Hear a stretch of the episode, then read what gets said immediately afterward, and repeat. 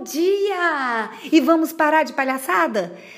Se você anda bravo demais, criticando demais, o mundo anda turvo e nublado demais contra você, pare um pouquinho. O que, que está de errado em você? É, pense, respire e pense. Observe a sua mente e não a dos outros. Você, como eu e todos os seres humanos, temos uma grande preocupação com o outro. O que, que o outro faz, o que, que o outro disse, o que, que o outro pensa. Esquece o outro só um pouquinho, vai. E olhe para si mesmo, por favor. O que, que você faz? O que, que você pensa? Como você tem se relacionado com as pessoas? Você tem apontado?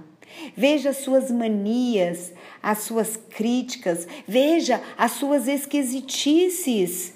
Seja observador de si mesmo. Veja que tudo de mais ou tudo de menos não é bom. Será que você está demais? Muito engraçadinho, muito falante, muito certinho, muito nervoso, muito apegado, com pouca paciência? Busque o equilíbrio na neutralidade.